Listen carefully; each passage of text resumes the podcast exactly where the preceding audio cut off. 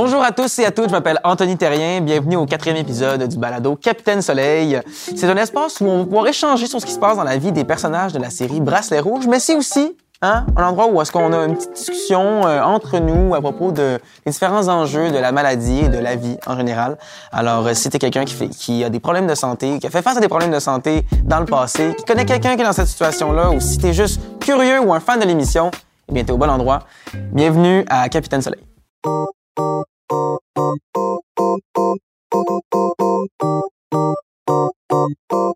Alors, comme à chaque semaine, j'ai un bracelet avec moi Oui. qui euh, co-animera cet épisode-là. Aujourd'hui, Laurence Barrette, bienvenue à Capitaine Soleil. Merci, merci de me recevoir. Euh, là, ta deuxième fois ici chez nous, tu es une habituée maintenant. On a Mhm. fait de l'anxiété ensemble. Maintenant, on parle de d'autres sujets aujourd'hui. Toi, tu joues le personnage de Sarah, Oui. qui est une nouvelle venue. Bon, tu en as parlé un peu la dernière fois. Sarah, elle a appris des grosses affaires qui se sont passées dans les deux derniers épisodes. On va en discuter aujourd'hui. Oui. Et pour discuter de tout ça, on est accompagné de deux merveilleux invités. On a Camille Lemay. Bonjour Camille. Bonjour. Camille, tu as reçu ton diagnostic de maladie de Crohn à 20 ans. Donc, tu rentres vraiment dans le moule de ce que la maladie peut représenter chez les jeunes adultes et tout ça. Tu aussi animes, animes ton propre podcast euh, qui s'appelle Deuxième porte à gauche, Exact. où, euh, où, euh, tu te fais un malin plaisir à mentionner le fait que peu importe où tu allais dans le temps, il fallait que tu saches où la salle de bain se situait. Euh, et tu as aussi ton propre sac de stomie que tu as renommé qui s'appelle Zach le sac. Exact. Wow! Ça en fait un méchant profil. Oui, On- c'est beaucoup de chapeaux. On est content de t'avoir avec nous aujourd'hui. Bienvenue. Et on a docteur avec nous, on a le docteur Prévost Jean Chou, qui est euh, travaille en pédiatrie à Sainte-Justine. Vous êtes gastro-entérologue. Exact, gastro-entérologue à. Sainte-Justine. C'est pas rien. Bienvenue avec nous aujourd'hui. Merci, merci de l'invitation. On merci. vous connaît aussi sous le nom de docteur Sourire. Vous êtes très présent sur les réseaux sociaux, si je me trompe pas. Oui, oui, oui, Instagram, TikTok, Mhm. euh, Facebook. euh, Comme un peu la star de, de, de, de tout ce qui est là, la, de la gastro-entérologie sur, euh, sur les réseaux sociaux. C'est pas rien. Genre, Je sais pas s'il y en a plus- beaucoup des personnes qui font ça, mais en tout cas, vous êtes... euh, C'est plus le goût de partager, vulgariser. Voilà. C'est ça qui nous pousse à être Voilà. à l'écoute. On écoute plus qu'on poste.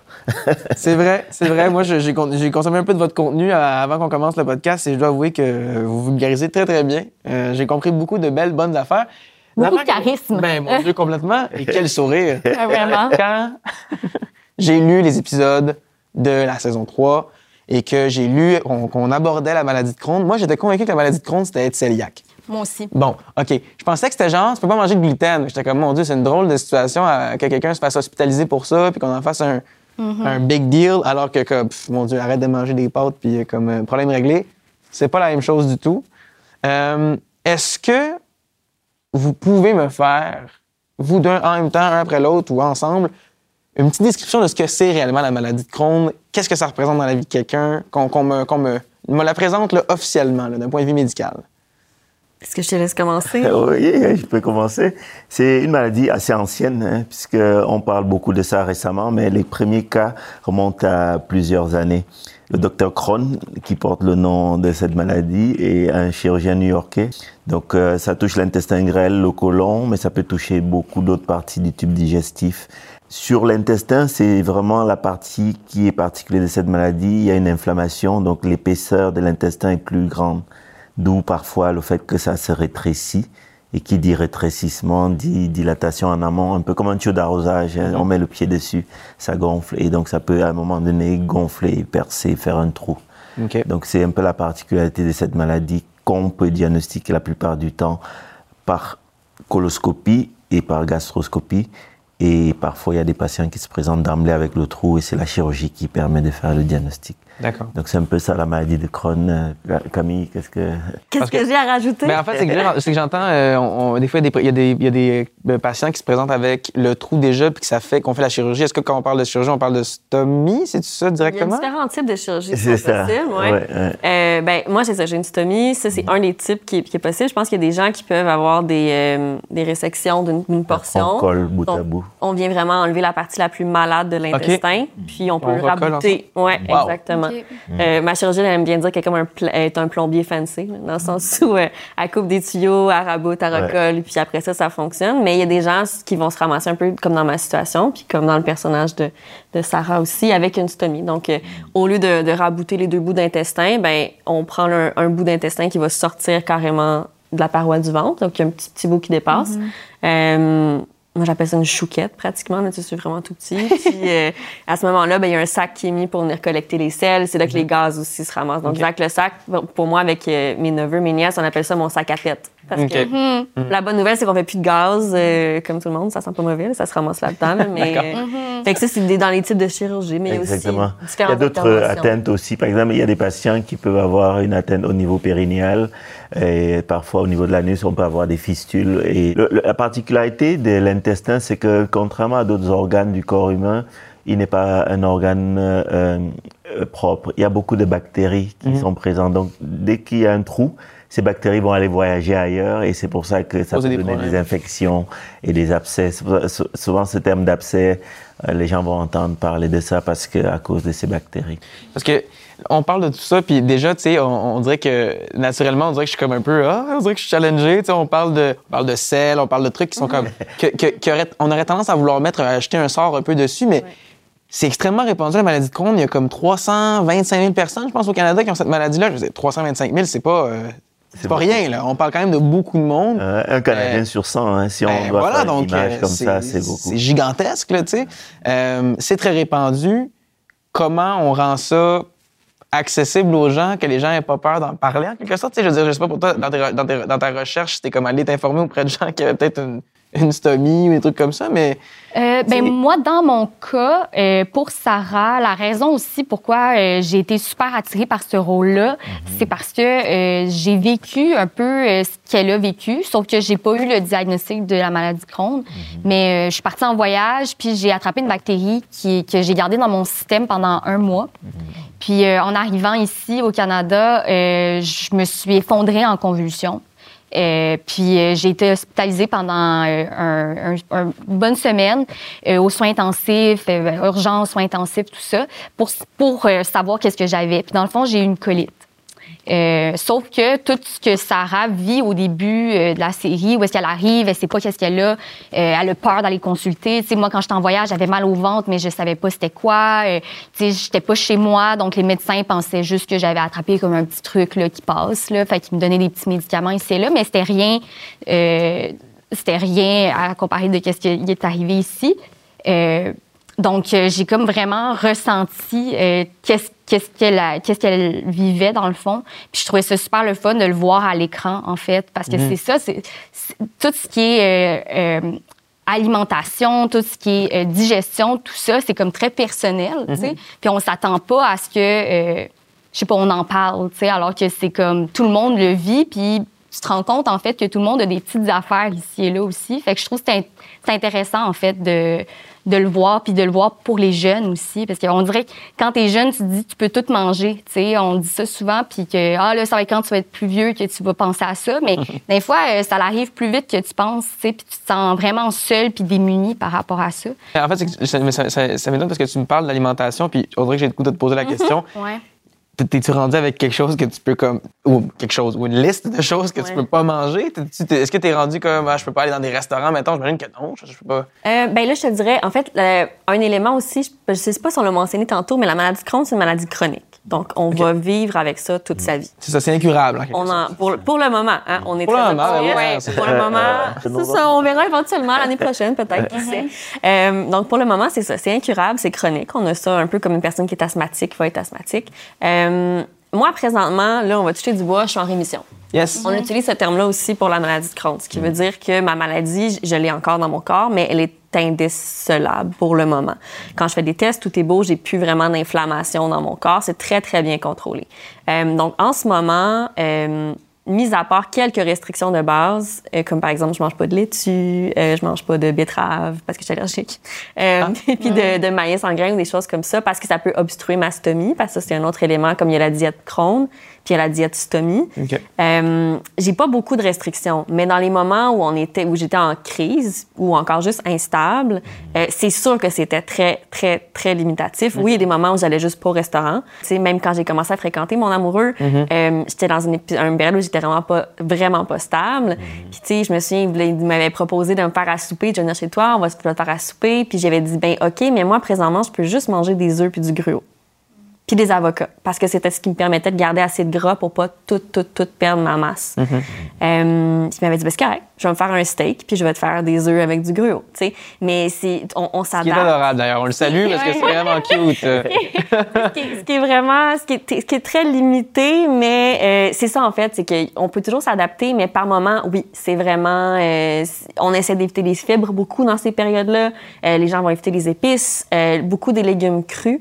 La laitue, c'est un gros classique. Puis, euh, justement, tu sais, c'est- c'est euh, c'est des symptômes que, on peut, que tout le monde vit un peu. euh, Tout le monde au quotidien, au quotidien comme ben, le mal de ventre, diarrhée, des petites affaires de même, constipation. Euh, fait que c'est toutes des affaires qu'on vit. Fait que c'est quand qu'on se dit, OK, là, il faudrait que j'aille consulter. Tu sais, c'est quand Ouais. que tu te dis, OK, là, ce que, ce que je vis, c'est pas normal. C'est pas tu normal. Ouais. Oui, c'est une excellente question. Et c'est souvent aussi ça qui fait le retard au diagnostic. Parce qu'on a fait dernièrement une étude, on a montré à l'échelle du Canada, il y avait des, jusqu'à neuf mois de retard au diagnostic parce que souvent les symptômes mois? étaient Wow. présents. On a eu, par exemple, au décours de la pandémie, des patients qui arrivaient avec 20 kilos de perte de poids ou euh, des problèmes avec de 20 l'anémie. kilos? 20 kilos, ouais. Wow! Euh, des problèmes d'anémie, euh, c'est pour l'hémoglobine quand tu as perdu Les tellement de sang. Donc, euh, souvent, les gens, ils vont regarder les selles, mais on Ils vont ignorer un oui, c'est ça, ou bien euh, ils tirent juste la Parce que c'est parce que c'est les gens j'imagine identifient ça comme étant gênant ou ils veulent pas en parler ou c'est inquiétant des fois fait qu'on veut pas adresser le problème. Exactement. J'imagine qu'il doit avoir il peut avoir donc des complications si on reporte et on Si on reporte. Donc, c'est pour ça que la consultation doit intervenir dès que les symptômes deviennent très prolongés, parce que même si c'est un côlon irritable, il y a des moyens de prendre en charge. Donc, il faut pas non plus euh, banaliser. Dès qu'on a des pertes de poids, des problèmes de fatigue chronique, euh, des problèmes du sang dans les selles, c'est vraiment le red flag. Pour nous, les gastro, celle, une couleur qu'on n'aime pas. En fait, il y a deux couleurs qu'on n'aime pas, le rouge et le blanc. Le blanc, c'est les bébés, ça veut dire que la bile ne s'élimine pas bien. Le rouge, le sang. c'est red, red flag. ouais. Ouais. Euh, le Bracelet rouge, rouge. rouge red flag. Bracelet rouge. Ouais, ouais, ouais, On, on connaît on connaît la réalité. Justement, je me posais la question, est-ce que vous avez euh, des références, tu sais, des livres de recettes, des... Ouais, des par où, oui, c'est ça, exactement, par où vous êtes... Vous avez formations. commencé, tu sais, à travers. Ouais, sais Oui, pas c'est ça. Comme, euh, comment tu fais quelque chose de le fun aussi? Parce qu'on dirait que j'associe ça à comme. Mais là, c'est certain. Puis, c'est- tu sais, comme tu disais, la laitue, tu sais, c'est pas juste genre, ah, là, c'est c'est le gluten. Tu sais, ça- c'est comme tellement précis ce que tu peux pas manger ou ce que tu peux manger, comment l'apprêter. Tu sais, par où. Par où? comme- moi, je pensais? Ouais, par, par où t'es Euh, commencé? ben, moi, je suis arrivée par le parcours adulte. Donc, c'est sûr que le parcours adulte, on n'a pas les mêmes suivis qu'en pédiatrie. Puis ça, Dr. Jean Chou va, va pouvoir en parler. Euh, donc, de mon côté, vraiment, ça, personne m'a dit quoi manger. Euh, je pense qu'au bout de cinq ans, j'ai une gastro qui m'a dit, à la fin d'un rendez-vous, en criant au bout du corridor, là, euh, évite les fibres, oublie pas. Puis Pardon? Comme le contraire de ce qu'on dit toute Ben, une c'est vie. ça, là, tu sais, justement. oui, Moi, c'est j'étais partie en appart, euh, j'habitais avec des colocs, puis on m'avait dit t'es malade. Donc dans ma tête, être malade, c'est ok, je vais mettre toutes les chances de mon côté, je vais bien manger. Mm-hmm. Parce que la maladie que je connaissais, moi dans ma famille, c'était la maladie cardiaque. Donc je me disais légumineuses, légumes crus, Pas de viande euh, tout rouge. ce qu'il faut, pas de viande rouge. Puis finalement, j'empirais mes, mes, mes trucs. c'est une de mes colocs qui était très très gentille, qui faisait des recherches elle de son côté était étudiante en mé- euh, dans le domaine médical aussi, tu sais, puis elle faisait des recherches pour essayer de me trouver, puis elle me disait ça, cette soupe-là, euh, tu vas arrêter de la faire parce que je pense que ça t'aide pas. Euh, mais sinon, ce que je m'étais fait expliquer après ça, c'est en général, quand tu es en crise, c'est bien de limiter les éléments qui te font réagir. C'est plate à faire, à dire, mais tout le monde est très différent. Pour avoir rencontré beaucoup de patients, il y en a que eux, les légumes crus, ça passe, les cuits, ça passe pas. Moi, c'est le contraire. Cuit, ça passe, cru, ça passe moins. Euh, mais que quand tu vas bien, c'est important de retrouver une alimentation, somme toute, normale, parce que tu redonnes à ton corps les nutriments dont il a peut-être manqué, puis ça évite aussi de développer des intolérances par la Et suite. puis surtout de déséquilibrer ton microbiome parce que le problème c'est que dans les, les bactéries qui sont présentes dans notre tube digestif, elles sont juste en attente, elles observent tout ce qu'on mange. Elles réagissent vont- en conséquence. Elles vont utiliser pour euh, soit développer des bonnes, soit développer des mauvaises. Mm-hmm. Et donc, si tu es trop sélectif dans une alimentation, elles vont forcément ne pas être euh, variées et équilibrées. Et c'est une des choses qui fait que les régimes, parfois, c'est juste pendant la crise. Et puis même les fibres, on peut remanger après parce que c'est aussi ça qui nourrit les bactéries. C'est vraiment l'un des aliments les bactéries ont besoin pour se nourrir. Mm. Et euh, comme elle le mentionnait, en période de crise, parfois les gens peuvent se dire euh, on va éviter certaines choses, mais il faut pas être carencé par exemple en protéines parce qu'on va perdre de la masse, perdre. Donc il faut quand même manger des viandes. Il y a l'anémie aussi, donc il faut apporter. Et donc parfois on peut être, euh, on peut naviguer dans un océan très vaste. Puis euh, le moyen de pouvoir diagnostiquer la maladie de Crohn, c'est la coloscopie. Colonoscopie? Coloscopie, ouais. Coloscopie? ouais. Je C'est sais en anglais que- qu'ils disent souvent colonoscopie. Oui, c'est. Oui, quoi que- la différence colonoscopie? C'est juste anglais, C'est colonoscopie. Ah, ok, ouais, ok, ouais. Au Québec, on dit les deux Ouais, euh, par, euh, par Ouais, erreur. C'est comme magasiner. Je sais que vous avez fait euh, une hymne à la coloscopie. J'aimerais qu'on l'écoute ensemble une petite seconde ici. Ouh! Hey! Ah non, c'était super. C'est le aimé. de Michael Avec Jackson. les paroles. T'as peur de faire ta première coloscopie. Tu penses que t'auras trop mal pendant l'examen? Allez. Et Et que t'es fan. ça, c'est Allez disponible voir, allez voir. les réseaux Plein de sociaux. trucs comme toi. C'est quand même une bonne manière de, de pouvoir euh, vulgariser ça puis d'amener ça aux jeunes puis de rendre ça accessible. euh, Euh. là, notamment celui-là est sur TikTok. Mm. Euh, c'est pas rien quand même. Est-ce que euh, tu sais, ça peut faire peur là. On sait là, c'est euh, d'insérer une caméra et tout Ouais. ça. Y a-t-il un moyen que ça soit pas aussi terrifiant? Tu sais, comme, comment est-ce qu'on peut le- la rendre plus comme. En fait, la plus grosse peur, euh, c'est l'anxiété de l'examen que l'examen lui-même. Hmm. Parce que c'est l'inconnu déjà. Parce que on se dit, on est dans un environnement où on ne contrôle pas ce qui va se passer. On nous met un objet qu'on ne connaît pas parce que beaucoup de gens n'ont jamais vu. C'est à partir des vidéos que beaucoup de gens ont dit, ah, c'est à ça que ça ressemble un coloscope.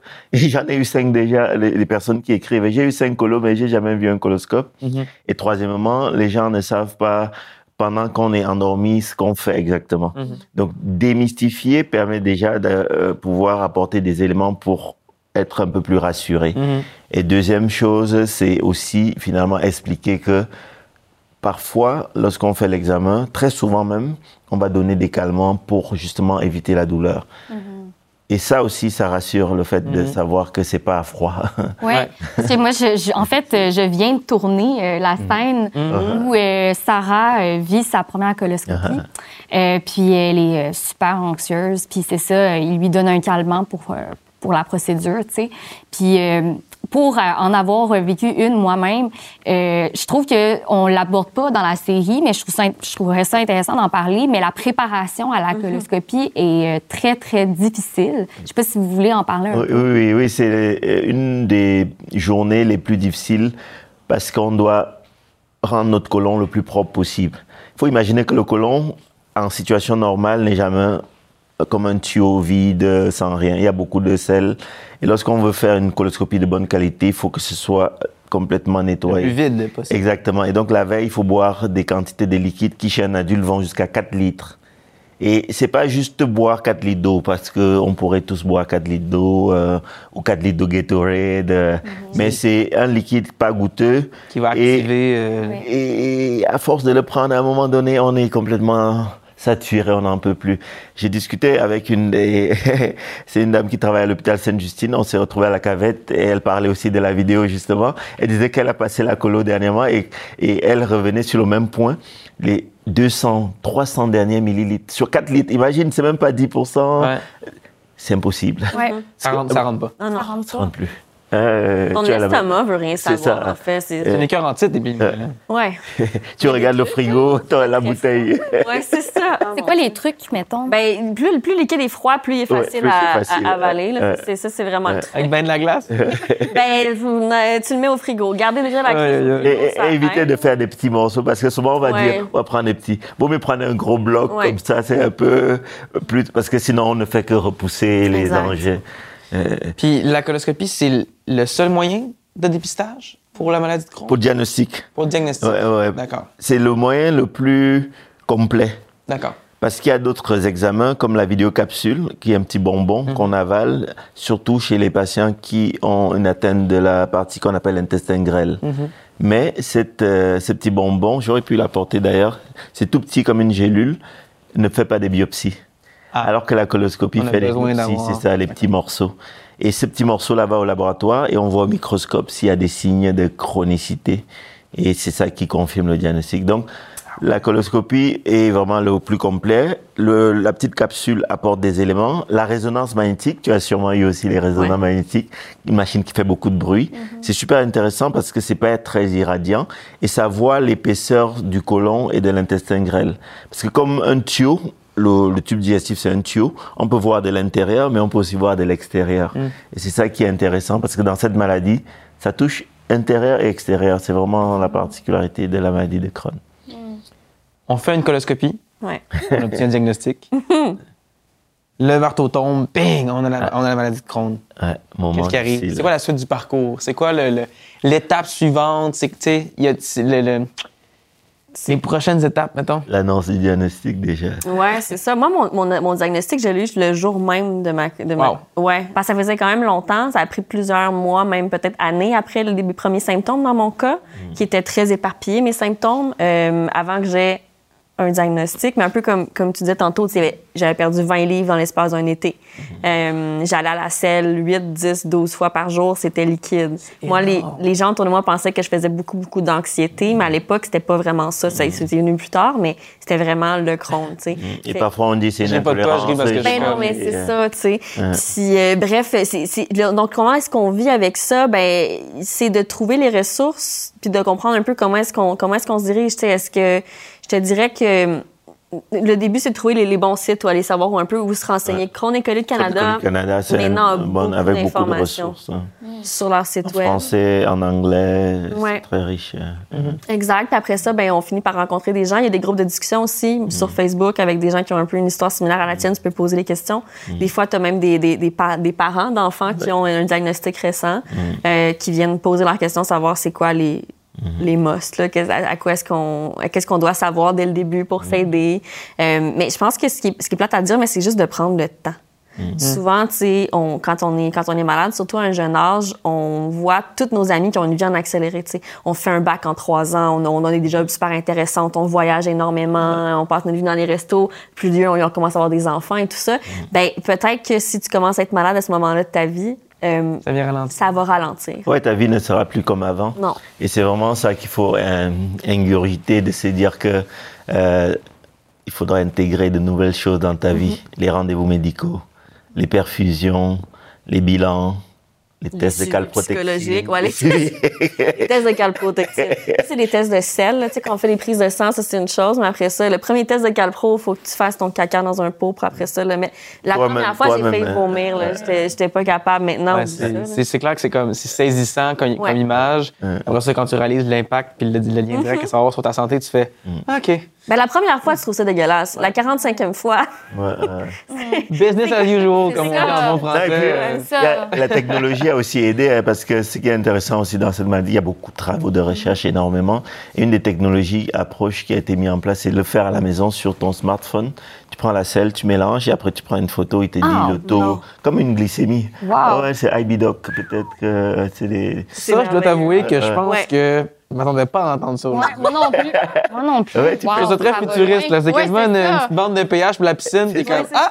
C'est comme la, la, la Avec ton glycémie des téléphone. diabétiques. Les, Ben oui. Avant, ils devaient à chaque fois aller au labo faire la glycémie. Wow. Euh, Ben, clairement, il y a un lien, donc, euh, tu, tu parlais de l'anxiété qui est venue après le, le diagnostic. tout ça, il y a clairement un lien, donc, en- entre euh, la maladie de Crohn comme telle, mais aussi le fait que, je veux pas, tu sais, euh, tout ce stress-là, ces douleurs-là, ça va avoir un impact sur ta santé mentale. Tu sais, on dit que l'estomac, c'est le, le deuxième cerveau et tout ça.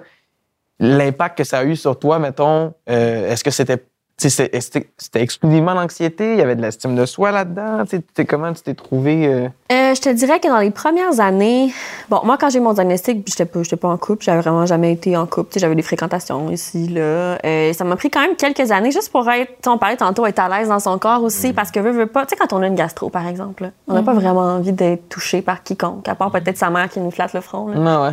Euh, là, t'es t'es comme. Ah, Oui. touche-moi pas. Lâche-moi, exactement. ben, tu sais, ça a été plusieurs années vraiment à se sentir comme ça. Parce que des fois, avant de trouver le bon traitement qui fonctionne, ça prend des années. C'est plate, là. Aujourd'hui, il y a des traitements, il y a plus de traitements auxquels on a accès rapidement dans nos démarches. Moi, il y a 13 ans, c'était pas le, le même, le même scénario. Euh, et, euh, quand, je te dirais que ça a eu un gros impact, puis ce qui m'a aidé, c'est d'aller consulter en thérapie. Donc, je me suis trouvée une psychologue vers 22-23 ans euh, qui était... D'ailleurs, je pense qu'elle est rendue à Sainte-Justine maintenant. Euh, J'ai été tellement heureuse de savoir ça parce qu'elle était impeccable pour justement traiter les, les conditions chroniques. Euh, puis, ben ça a été... C'est c'est vraiment de travailler sur ton estime de toi. Tu sais, Il y a une espèce de, de dixit qui dit qu'on accepte l'amour qu'on croit mériter. Mhm. Euh, puis ben, je te dirais que je pensais pas que je méritais grand chose. Puis aujourd'hui, après des années, puis après comme m'être découverte plus comme adulte, puis souvent euh, on va comme pas se définir par notre maladie, mais un petit peu. Mhm. Euh, mais à force de travailler, puis à force de faire des thérapies, puis de rencontrer des gens qui ont des parcours différents, inspirants malgré tout ça, ben euh, là c'est un peu le contraire. Des fois on me dit là Camille, ta tête elle passe plus nécessairement dans le cadre de porte. Puis je suis comme ben c'est correct. Tu sais, je, je mérite tout l'amour du monde Tellement. parce que c'est un peu ça. Euh, travaillé fort. Ça devient ta aussi, force, en Ben, fait, aussi. oui, puis tu sais, on, on fait, on tourne un peu une situation qui peut être compliquée dans le sens où, ben moi, j'ai fait le choix aussi d'être très, euh, d'être très vocale par rapport à ça, vraiment d'en, parler ouvertement. Les arts, ça aide beaucoup de pouvoir. Ben oui, parce que je contrôle le narratif dans ce temps-là. Tu sais, je choisis. Si moi j'en parle, c'est pas tabou. C'est un sujet qui est tabou au début, mais le fait d'en parler ouvertement, ça, ça brise un peu ça. puis ça fait- réapproprié le tabou, le tabou, ni plus ni moins. Exactement. C'est comme ça un peu qu'on s'adapte. Mais l'anxiété, je te dirais que je m'en suis rendu. J'ai avoué que je faisais de l'anxiété quand j'ai arrêté d'en faire autant que ça. Euh, quand j'ai eu ma chirurgie, mon anxiété, à moi, était beaucoup, beaucoup, beaucoup liée à la proximité, à l'accès aux salles de bain. Mm. OK. Ouais. T'avais peur de pas en avoir une euh, près de toi. Oui, parce que mon crâne à moi était dans la dernière portion de ton intestin, slash ton, mon rectum aussi. Ce qui fait que quand on parlait de- d'avoir une petite carte pour avoir accès à la salle de bain, dans mon cas, des fois, j'avais une minute pour en trouver une. Mm. Euh, si j'en avais pas, ben ça allait pas bien. Euh, et donc, chaque fois, par exemple, à l'appartement, on est à Montréal, les appartes à deux salles de bain, c'est rare. Mm. Euh, quand on est en colocation, qu'on est quatre, que tout le monde a un chum, Ouais. c'est, ça fait neuf personnes une toilette. Comme un shotgun infini sur la toilette, maintenant. Ben, là. ça faisait, puis je m'en suis rendu compte après, que chaque fois qu'une personne qui allait à la toilette, mon, mon cerveau se mettait en état de panique. Combien de temps il va ça, créait le besoin. Imagine une douche. Ah, Ben non. oui. C'était là avec ma dernière coloc, qui était ma cousine, que je, ça a été comme mon âme sœur de colocation. Là, euh, on s'entendait. Ok, tu prends ta douche le matin. À quelle heure tu te lèves? Je vais me lever une heure avant toi. Comme ça, Tout le reste de mes journée, envies les du matin, je peux au moins les passer avant que tu en douche. Puis quand elle est dans la douche, je me couchais sur le lit parce que j'étais incapable de d'aller à la selle coucher. Tu voulais pas activer Je- quoi que ce soit. Ah ouais ouais, je voulais vraiment. on- je lisais, j'écoutais de la musique relaxante. Il faut le faire. Là. Est-ce que ça vient astuce. Est-ce que ça vient avec euh, d'autres choses, tu sais, évanouissement, tout ça? Parce que je sais que moi, Sarah, j'ai j'ai tourné une scène où est-ce qu'elle s'échappe à l'école, puis elle perd un peu connaissance, tu sais. Est-ce que c'est quelque chose qui... Je pense que l'anémie, l'anémie est aussi un élément, puisqu'on parle de avoir envie d'aller rapidement, mais il y a un élément aussi qui est majeur, c'est la fatigue chronique. Et dans l'une- l'un des symptômes de cette maladie, c'est l'anémie qui est aussi en lien perte de fer ou mauvaise absorption de fer, saignement, perte de sang, perte de... Et puis euh, tout ça fait qu'on peut faire des malaises, même au même niveau d'hémoglobine que que quelqu'un d'autre. Mais le fait qu'on est déjà avec euh, un état nutritionnel pas optimal, et c'est ça joue beaucoup la fatigue sur la qualité de vie, Ouais. sur euh, l'énergie, l'activité physique. Par exemple, il y a beaucoup qui n'en font pas assez parce qu'ils ont simplement fatigué. Puis la douleur aussi peut faire la ça. douleur. Dans le sens où, moi, je pense qu'il y a une fois où j'ai perdu connaissance, mais c'était de douleur. Puis d'ailleurs, à l'hôpital, quand ils demandent ton échelle de douleur, genre, c'est quoi ton échelle? je sais pas a moi. pas assez. À 9, je perds connaissance. C'est l'échelle à 8, maximale. vomi. Fait que là, si tu me dis, euh, on est où là-dessus? C'est fou parce que c'est tellement tout relié, tu sais. En tout cas, je trouve ça, je trouve ça fou. Mais tantôt, on parlait, tu parlais tu avais peur euh, de pas être capable de te rendre aux toilettes. Mais euh, maintenant, Crohn et Colite Canada ont fait un- une application, dans le fond, euh, pour localiser les, les toilettes euh, les plus proches. Euh, c'est euh, Go Here Washroom Locator. Oui. Puis euh, j'avais jamais On, pensé. on est que- dans le futur, les amis. Mais vraiment, mais j'avais jamais pensé que ça pouvait être important. Mais oui, absolument. Absolument. Et puis, il faut que les lieux, après, acceptent. Parce que certains restaurants, tu arrives, si t'as pas mangé là, ils vont pas vouloir. Il y a même euh, certains fast-food, il faut prendre la clé derrière le comptoir et présenter le ticket que tu Ouais. as consommé. L'élément de la stomie, euh, parce que c'est ça, Sarah, euh, mon personnage va, va être opérée d'urgence, puis elle va, euh, en fait, c'est qu'elle s'écroule à terre de douleur, puis elle se, elle se réveille avec une stomie. Fait que ça, ça a comme été une surprise, tu sais, pour elle. Euh, mais toi, dans ton cas, combien de temps d'avance t'as su, tu sais, après ton diagnostic, ça a pris combien de temps pour ça? Tu sais, c'est quoi les complications que ça a eu dans ton cas de, de ta maladie pour se rendre là, tu sais? OK. Euh, ouais, je comprends ce que tu veux dire. Moi, j'ai eu, je pense, le, le parcours idéal pour avoir une stomie. OK. Puis pour être très bien avec, comme je le suis aujourd'hui. Euh, ce qui fait que, tu sais, justement, souvent les gens, quand ils se réveillent puis qu'ils savaient pas qu'elle allait avoir une stomie, ils se réveillent qu'une stomie, c'est la panique. Là, il y a beaucoup d'égo et tout ça. Moi, c'est le contraire. Moi, quand je l'ai vu, j'ai pleuré de joie. J'étais j'étais un peu gelée, là. j'étais beaucoup gelée, on se rappelle. J'ai quand même, c'est quand même une chirurgie majeure, là. J'ai pleuré et je lui ai parlé comme si c'était un nouveau-né, là. C'était comme, allô, Zach? Ah, Zach. Moi, c'est Camille. Je suis vraiment contente que tu sois là. Je t'ai attendu tellement longtemps. Tu sais, c'était ça, là. C'était vraiment. Les... Ouais, ça quand je arrive. compte ça, ils pensent que j'ai un bébé dans les bras, mais c'est pas le Ça arrive au bout d'un soulagement, de douleur ça. ou de maladie Ouais. active et on voit une issue vers une maladie C'est en ça. rémission. Et dans mon cas, on m'en avait parlé euh, quand même trois ans après, avant, quand le médecin m'a dit, là, pour la première fois, quand j'étais hospitalisée, euh, parce que mon infection était hors de contrôle à cause des abcès, il m'a dit considère une stomie. Puis à l'époque, j'ai justement eu l'espèce de réaction de c'est la fin du monde, il n'y en est pas question, c'est quoi cette chose-là? Parce que souvent, les, les informations que je trouve en ligne aussi, ou les dépliants qu'on nous donnait, c'était prépare-toi. La majorité des gens ont peu d'estime d'eux après. C'est très difficile. Il y en a beaucoup qui font une dépression.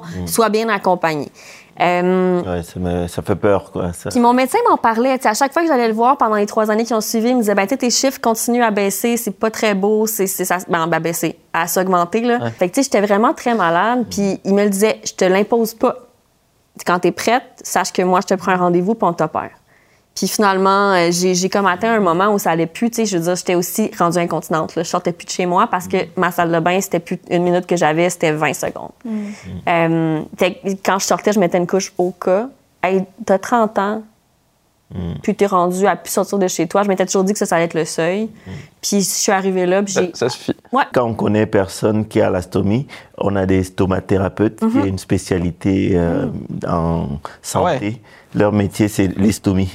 à 24 heures, euh, euh, 24 heures, 365 jours par an, ils travaillent autour des stomies ou des plaies. Parfois, ils font aussi les plaies. Et leur but, c'est aussi démystifier. Parce qu'une des choses, c'est connaître aussi comment on va gérer, comment, Ouais. et si ça se décolle, et si, euh, donc à- apprendre tout ça comme nouvel Ouais. euh, outil. On les appelle aussi les infirmières de stomie, justement. Puis ça, c'est... Moi, c'est aussi une sais, J'ai eu la chance de rencontrer la bonne infirmière de stomie parce que tu y vas avant ta chirurgie quand tu as le temps. Euh, quand tu le sais d'avance, puis ils vont vraiment marquer sur ton ventre avec un charpie là, où est-ce qu'on va Ça va mettre la être là. stomie. Ça va être là.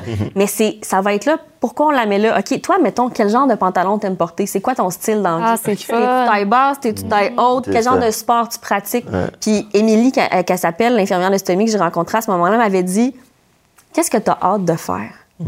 À quoi t'as hâte après ta chirurgie? Pas genre, qu'est-ce qui te fait peur que tu pourrais peut-être faire? À quoi t'as hâte après? Puis j'avais dit, ah, tu sais, moi, j'ai- j'aimerais ça recommencer à faire du sport. J'avais parti une ligue de balmol, là. J'ai dû donner ma ligue à quelqu'un d'autre parce que je peux même plus la gérer, je peux plus jouer. Elle a dit, OK, c'est bon, mais tel mouvement, tu vas être capable de le faire, tu sais. Puis, puis là, j'avais dit, ben, j'ai hâte de refaire l'amour, tu sais, parce que je fais plus beaucoup l'amour. Hey, les étoiles dans ses yeux. OK. Parfait. J'ai le sac pour toi. Check-toi bien. Puis on aurait dit qu'elle avait ouvert un, un- une espèce de cabinet Louis Vuitton. Là. C'était comme celui-là, il se replie. Là. Fait que tu vas voir, il est tout petit, Ouais. puis tu le vois pas. pratique Puis pour les il est voyages. gris, il est tout beau. Là. Mais c'est Dans ça, le noir, maintenant, maintenant il, y a, il y a vraiment. euh, tu sais, ça devient un objet fashion jusqu'à un certain Ouais. point. Là, je sais que c'est ça, mon personnage, ça fait partie de euh, son processus d'acceptation de la stomie. Elle s'achète des beaux sacs, tu sais, puis elle choisit. Puis euh, je pense que c'est le fun, de, de- en fait, de, de normaliser ça, tu sais. Puis montrer aux yeux de- du, du public aussi, parce que souvent le public euh, peut être gêné, mais dès que tu es habitué à voir quelque chose, il y a moins cette gêne. C'est à travers des, des activités de vulgarisation comme ça qui font que beaucoup de jeunes à qui euh, peut-être on propose et qu'ils hésiteraient se disent bon, c'est possible. Mais je- j'avais juste des petites questions. Sentez-vous vraiment à l'aise? Sentez-vous à l'aise de répondre aussi? C'est plus euh, pratico-pratique, tu sais, comme comment ça fonctionne? Ça fait, moi, je, je sais que ça fait, un, ça fait du bruit quand même. Tu parlais aussi de pète, tu sais, comme, en tout cas, de gaz. Comment ça fonctionne? Le Tout bruit, ça, euh, moi, j'en avais au début parce que ma maladie était. Après ma première chirurgie, ma maladie était pas stable. Euh, dans le fond, j'ai eu besoin d'une deuxième chirurgie, puis depuis, ça va super bien. Mais entre les deux, ça a vraiment été, je te dirais, au moins stable que ça a été. Là, ça a comme créé, dans mon cas, une plus grosse inflammation. À ce moment-là, il y avait beaucoup de bruit de pète. Puis ce qui est drôle, c'est que tes, tes gaz, parce que c'est dans un sac, j'avais une... OK, il y a différents types. J'avais une colostomie. Ça, ça veut dire que c'est un bout de mon côlon qui sortait de mon ventre. Maintenant, j'ai une iléostomie. Ça veut dire que j'ai plus du tout de côlon, puis c'est un bout de mon iléon. Il a le petit intestin C'est ça. qu'on Ok. appelle qui intestin. sort de mon ventre. Dans le temps de la colostomie, quand je faisais des gaz, ça faisait beaucoup de bruit dans le sens où, pour vrai, des fois, d'où le ZAC en passant, le truc de nommer son sac. C'est Zach. Tu blâmes ton ça, sac. c'est tu blâmes pas toi, là. Fait que les matins, il y a des matins, pour vrai, mon chum se réveillait puis il me disait, ah, il y a Zach cette nuit, euh, il est en forme. Puis j'étais nuit. comme ça te réveillait. hein. C'est tellement fort que ça le réveillait, mettons, la nuit. Mais on en riait. Ben oui. Puis ça a passé. Quand j'ai, après ça, quand j'ai été stable, là, là, je pense que des fois, on entend un, un peu comme si tu avais un gargouillement de ventre, une fois par deux, trois mois. Ah ouais. J'en ai- j'en ok. ai pas de bruit. D'ailleurs, moi, les gens me disent, tu sais, ça doit pas arriver un jour où tu oublies que t'en as un, puis je dis, ouais. Il y a des fois où j'oublie que j'ai Oh. un sac parce que tu le sens pas quand ça sort. OK, c'est ça que j'allais Tu le poser comme question. pas. Une des choses justement qui est au-delà même de l'odeur, c'est le, le liquide, la quantité des liquides. Et au début, quand ta poche est encore nouvelle et qu'elle est très haute, quand on dit haut, c'est plus proche de l'estomac. Donc plus proche de l'estomac, plus de liquide. Plus loin de l'estomac, c'est-à-dire vers le côlon, moins de liquide. Et une des choses que les gens doivent faire, c'est vider souvent. Et une des situations, c'est quand c'est vraiment abondant, tu dois te lever la nuit pour vider.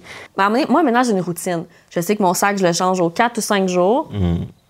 Mais c'est parce que moi, c'est un deux pièces. Mais bref, toute l'affaire, je le change aux 4 ou 5 jours. On va faire ça simple. Euh, parce que là où ça coule, c'est souvent parce que justement, quand le sac est trop plein ou quand le. Parce que c'est un aimant qui est collé sur ta peau. Tu as une collerette qu'on appelle qui est collée sur ta peau autour du petit bout d'intestin qui sort. Puis quand ça, ça commence à faire plusieurs jours, ben ça se décolle tranquillement, tu sais.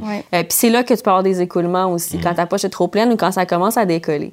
Euh, quand tu connais à peu près ta fréquence, quand tu es habitué, puis c'est comme dans n'importe quoi, il faut qu'il te laisse du temps. Au début, ça va être stressant. Moi, au début, je me réveillais 5, 6, 7 fois par nuit juste pour hein. Je tâtais, puis j'étais comme, OK, est-ce que là, je me lève, je me lève pas?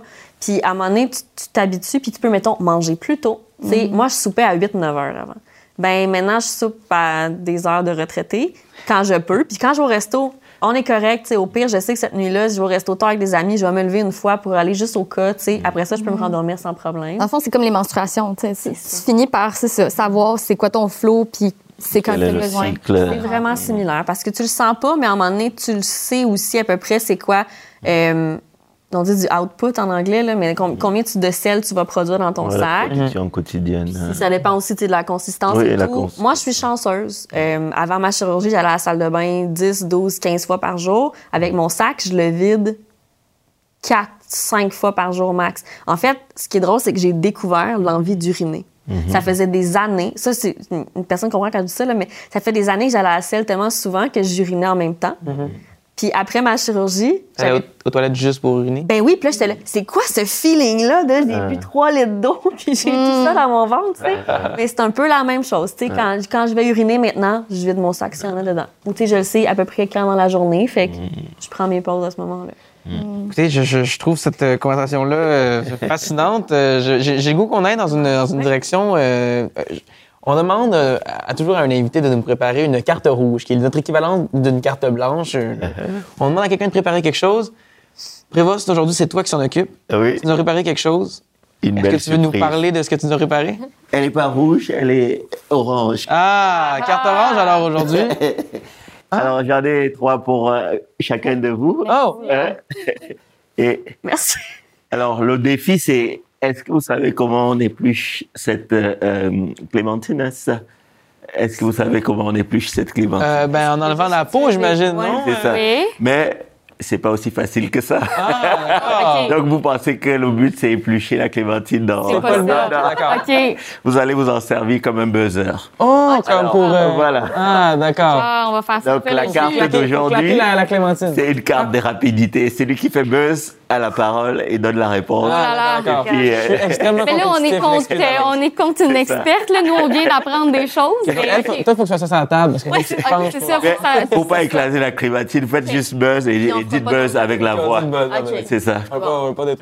C'est bon? C'est parti? C'est parti. Ouais, c'est parti. Quiz. Qui suis-je? Je suis un organe. Alors, on parle beaucoup d'intestin et l'organe dont je parle a un lien avec l'intestin. D'accord. Mais think out of the box, pensez au-delà de la boîte. Mm-hmm, Je suis la scène sur laquelle se joue l'étrange ballet des frissons, expression silencieuse de nos émotions. Je suis le paysage le plus familier que tu connaîtras, la carte que tu porteras Buzz? toujours avec toi. La peau. Oui. Ben là, Des émotions. euh, wow! Fort, fort, très fort.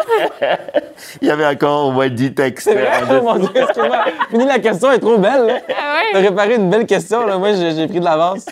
damn. Je suis un champ de bataille sur lequel s'inscrivent les traces de l'injustice et de la discrimination. Je suis un désert soyeux à la naissance, mais à la puberté un tapis doux comme un duvet ou dru comme de la brosse. Je suis parfois joueur avec des éruptions énigmatiques, mais je suis toujours le miroir de ton bien-être. C'est dans les maladies de Crohn, on a souvent des atteintes pu- cutanées OK. qui sont souvent fréquentes. Ah ouais, OK. Ouais, Euh, être- c'est partout sur le corps? Non, ça peut être localisé euh, au niveau des articulations, au niveau de certaines parties. c'est- Bravo en tout cas d'avoir Ben, bravo. À la deuxième. Ben oui, c'est vraiment un cas, hein. C'est magnifique, ça. Non, mais j'ai juste trouvé ça euh, vraiment. C'était en tout cas un- un- une merveilleuse lecture, merveilleux, merveilleux quiz. Vraiment. Euh, même si j'ai interrompu, je m'en excuse. non, non, Non, c'était, moi je m'attendais parce que dès la deuxième, bravo à toi. Ouais, encore. bravo à toi. Euh, j'ai pris, un- un, un guess comme ça, j'ai eu raison. Euh, mais c'est un organe important.